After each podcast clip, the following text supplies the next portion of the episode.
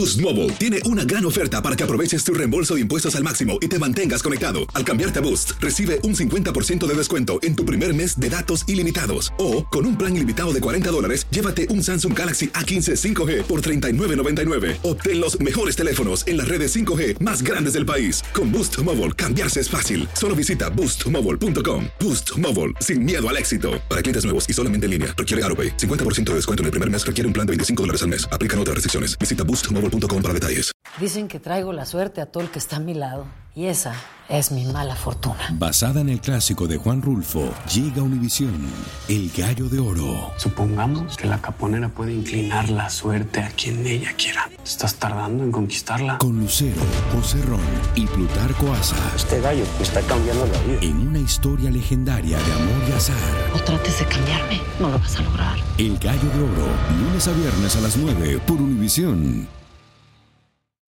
El siguiente podcast es una presentación exclusiva de Euforia On Demand. Frente al Capitolio hay unos visuales que están eh, en todos los periódicos que tienen redes cibernéticas en Puerto Rico. Usted puede observar más o menos cuál fue la asistencia. Los maestros o la, Federación de Maestros y las organizaciones que estaban eh, eh, detrás de la manifestación aducen a que el ausentismo ha sido masivo en todas las escuelas de Puerto Rico leí de una escuela en San Juan, cuyo director es el ex secretario de Educación, Rafael Román, en la que eh, él decía que ya el 30% de los maestros le habían expresado el viernes que no iban a ir a trabajar porque estaban participando del paro. La manifestación no era la más nutrida en términos de asistencia, pero no son tiempos estos en los que las manifestaciones en la calle tengan mucha asistencia de ningún tipo. La realidad es que allí no había la multitud necesaria como para realmente impresionar a los que están adentro tomando las decisiones. Lo que va a determinar si el paro fue o no un éxito desde el punto de vista de lograr paralizar las escuelas, eh, no es la cantidad de gente que fuera al paro, sino básicamente, digo, a la manifestación, sino cuántos no fueron hoy a trabajar a los salones de clase y cuántos en protesta se quedaron en su casa y no asistieron eh, a trabajar. Mañana, porque hoy ha sido muy escasa la reacción de parte del Departamento de Educación, de hecho ha habido una ausencia notable de la secretaria de los medios y ha habido también poca información que, que viene de la estructura de la, de la, del Departamento de Educación, pues mañana supongo yo que el Departamento de Educación dará las estadísticas de lo que ellos hayan recopilado en cuanto a cuánta gente fue hoy a trabajar o no. Pero claro, cualquier cosa que se diga mañana sobre eso, pues ya va a estar matizada con la falta de credibilidad que es ya muy común en Puerto Rico sobre cualquier cosa que venga del gobierno. Estuve además observando la eh, toda esta cuestión de la manifestación y de los discursos allí. Yo les había anunciado y les había adelantado a ustedes desde el viernes que esto no es simplemente una manifestación de algunos maestros, sino que esto es realmente el inicio de un intento de todos los grupos en oposición a las propuestas neoliberales del gobierno de Ricardo Rosselló. Neoliberales lo voy a explicar ya mismo, no se crea que me voy a quedar hablando chino.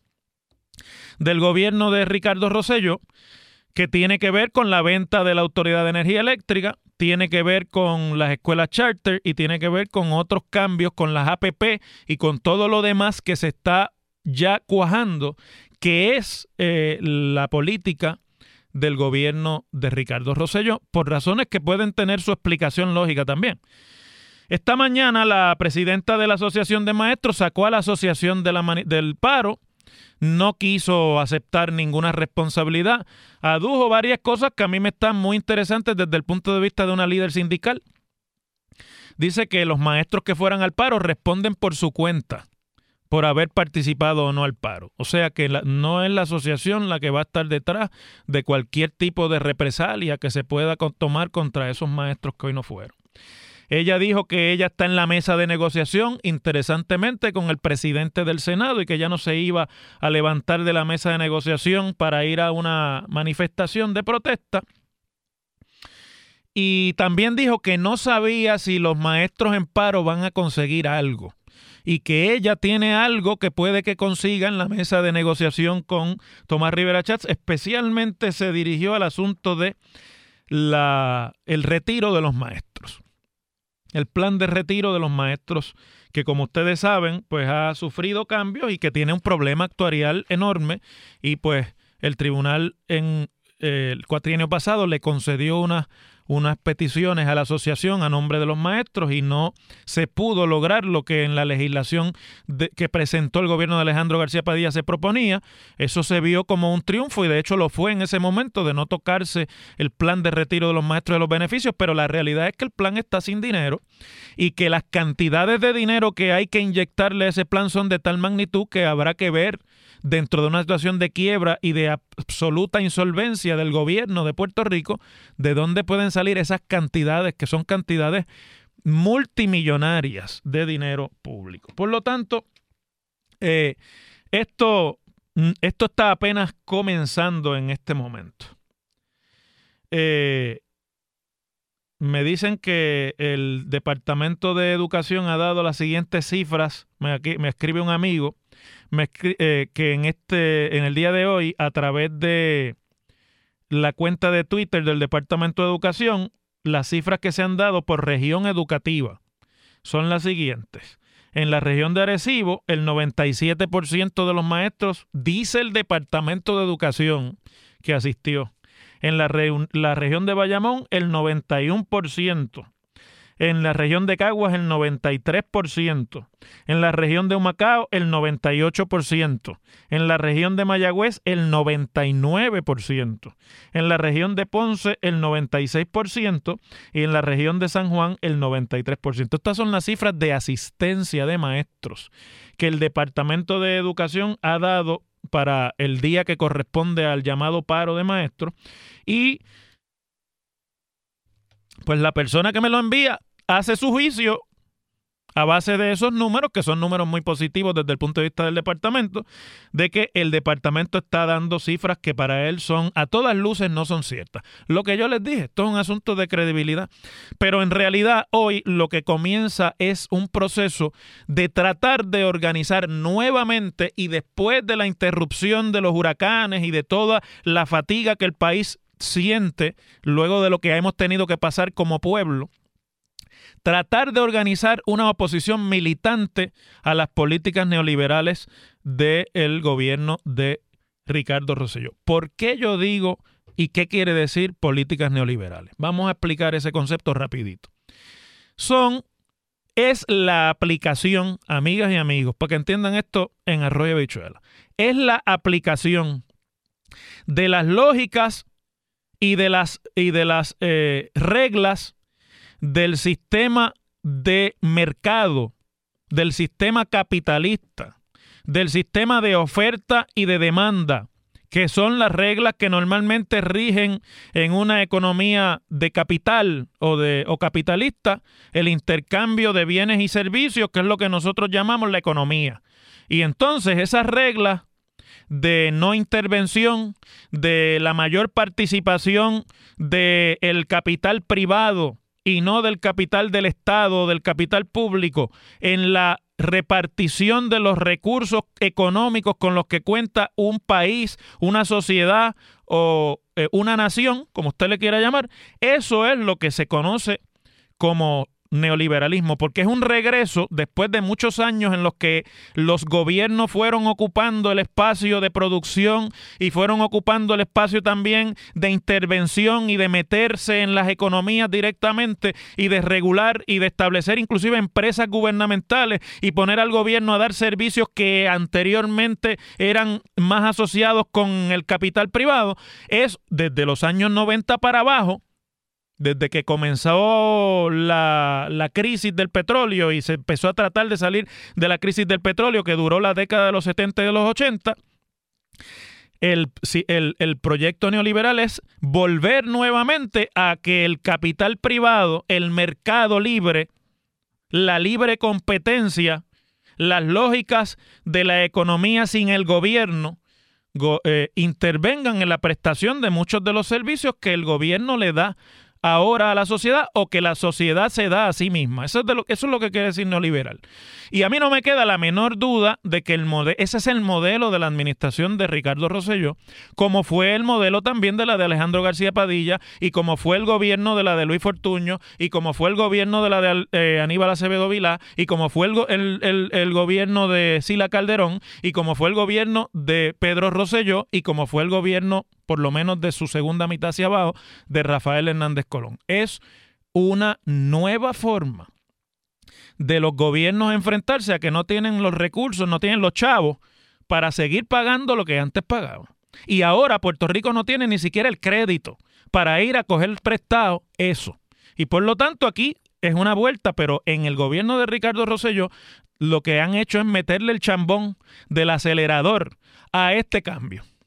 Y hoy lo que empezamos a ver con respecto de la educación en Puerto Rico es la resistencia de los que hasta ahora tenían seguridad de empleo, de los que hasta ahora tenían una serie de beneficios que ya no van a continuar existiendo. Y, de lo, y, no me queda la menor duda de, sobre todo si ese proyecto se aprueba hoy en el Senado de Puerto Rico o en las próximas horas, puede ser por la madrugada, si se aprobase ese proyecto, no me queda la menor duda de que aquí quienes más van a perder, esta es el inicio del fin de los sindicatos y de los, de los sindicatos obreros en el gobierno.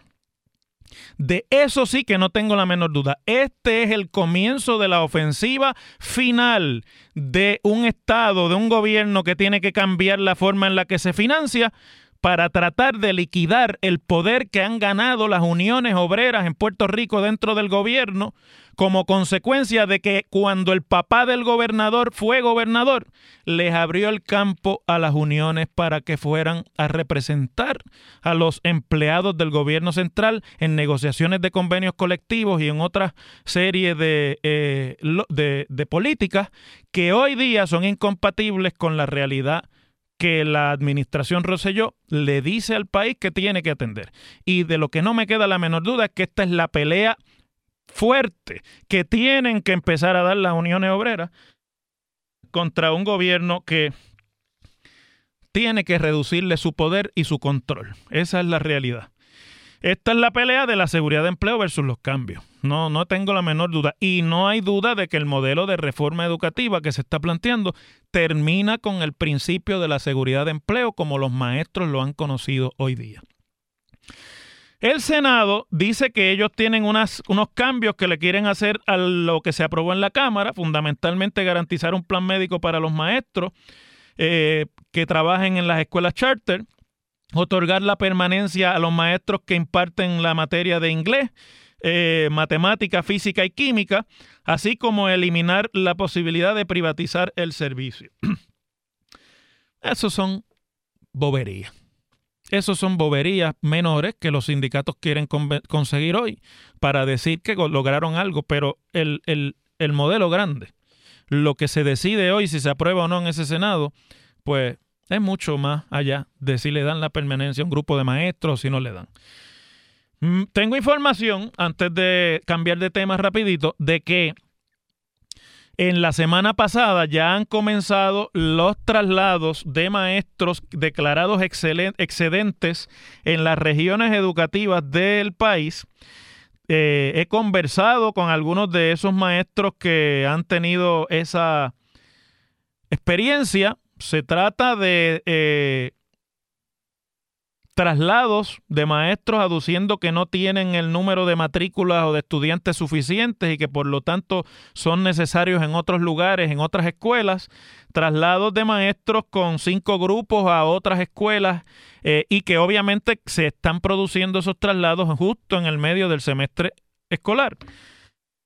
Y eso produce, claro está, unos disloques, inclusive en la psiquis de muchos de los muchachos, de los, de los estudiantes, que, que se convierten en traumáticos para el sistema, pero el sistema está cambiando y está, está cambiando a base del, del modelo del shock. Le van a dar con el marrón, no le van a dar con el martillo. Vienen a darle con el marrón para cambiarlo de una vez, para cambiarlo al nuevo modelo, que es un modelo como el que ya les describí, de escuelas charter y de otro tipo de cambios hacia eh, un modelo compartido con el capital privado. Yo creo que en eso de, de los traslados del maestro lo que tiene que ver si hay o no estudiantes si tienen o no los estudiantes a los que están sirviendo y si tienen obviamente la carga completa y si eso es así, no hay tribunal en el mundo que pueda sostener una acción que a todas luces sería discriminatoria. Si no lo tienen, pues es traumático, pero lo van a hacer. Las cosas como son ex senador, doctor en política y catedrático del recinto universitario de Mayagüez de la Universidad de Puerto Rico, es el profesor Ángel Rosa en WKAQ. Sí, los vales educativos, esa es la otra parte de la reforma que, que, es fundamental. Obviamente que antes de eso se había declarado en Constitución. Bueno, miren, rapidito, antes de irme a la pausa, hoy sale una información de que el gobierno está eh, apostando todo su capital, o sea, todo su dinero de apuesta para apostar al futuro de Puerto Rico, le están poniendo una gran, eh, un gran peso al desarrollo de las alianzas público-privadas que ustedes y yo las hemos discutido aquí antes. Y que para eso han nombrado a Omar Marrero, que dirigía la Autoridad de los Puertos y dirigía otras agencias, lo han, lo han concentrado ahí en la Autoridad de las Alianzas Público-Privadas porque a 14 meses del gobierno todavía no hay un solo proyecto de alianza público-privada que se conozca y que esté concretado. Las últimas alianzas público-privadas que se recuerdan son las de las autopistas eh, y la del aeropuerto, que son las que hizo el gobierno de, Luis Fortuño. Pero a, casi año y medio ya, o más de año y medio de, esta, de este gobierno, pues no se ha concretado todavía ningún proyecto fundamental y el gobierno se pone como meta que en una década haya 5 mil millones de dólares invertidos en proyectos de APP. Omar Marrero dice, yo vine a concretar propuestas, de lo contrario no habré hecho mi trabajo. Te puedo asegurar que tenemos un plan bien agresivo, bien ambicioso y estamos enfocados en concretar resultados. O sea, está clarito de qué es lo que se está echando la soga al cuello si no lo consigue. Se habla de la privatización de la Autoridad de Energía Eléctrica, que ya el gobernador envió legislación que va a utilizar el modelo de las alianzas público-privadas con, un con unos cambios a la estructura. Y además se está hablando de eh, las lanchas hacia Vieques y Culebra. Se está hablando del desarrollo de instalaciones en el recinto de Mayagüez de la Universidad de Puerto Rico a saber qué quiere decir eso, y la concesión de estacionamientos en San Juan. Si eso es todo lo que traen en el maletín de las alianzas público-privadas, esto no es apuesta segura para hacer ni para reformar nada, porque esos son proyectitos. Lo de la energía eléctrica es fundamental. Todo lo demás es como dicen en inglés peanuts, money. Eso no realmente, ahí no hay nada. Y me preocupa, leyendo la nota, que se habla de las alianzas público-privadas como la gran solución a los problemas de viabilidad de las operaciones del gobierno mediante la invitación de capital privado en Puerto Rico, pero que son proyectitos pequeños, son proyectitos que no son la inmensa mayoría de ellos de infraestructura eh, estratégica para el país y no es para lo que se utilizan las alianzas público-privadas en más ninguna otra parte del mundo. Aquí han convertido la idea de las alianzas público-privadas en un modelo para vender activos del gobierno a activos privados. Y eso no son alianzas público-privadas. Y si lo son, son maneras muy limitadas de ver lo que es una alianza público-privada y cómo le sirve realmente a los problemas que pueda tener el gobierno para solucionar su, su cuestión fiscal. Así que desde ese punto de vista, el país no, puede, no debe esperar mucho. Porque la más importante es la venta de la Autoridad de Energía Eléctrica y todavía no sabemos ni siquiera qué es lo que se está planteando y cómo es que lo van a organizar. Las cosas como son. El pasado podcast fue una presentación exclusiva de Euphoria On Demand. Para escuchar otros episodios de este y otros podcasts, visítanos en euphoriaondemand.com. Boost Mobile tiene una gran oferta para que aproveches tu reembolso de impuestos al máximo y te mantengas conectado. Al cambiarte a Boost, recibe un 50% de descuento en tu primer mes de datos ilimitados. O, con un plan ilimitado de 40 dólares, llévate un Samsung Galaxy A15 5G por $39.99. Obtén los mejores teléfonos en las redes 5G más grandes del país. Con Boost Mobile, cambiarse es fácil. Solo visita boostmobile.com. Boost Mobile, sin miedo al éxito. Para clientes nuevos y solamente en línea, requiere AroPay. 50% de descuento en el primer mes requiere un plan de 25 dólares al mes. Aplican otras restricciones. Visita boostmobile.com para detalles. Lo mejor, lo más impactante, está por venir en Tu vida es mi vida. De lunes a viernes a las 8 por Univisión.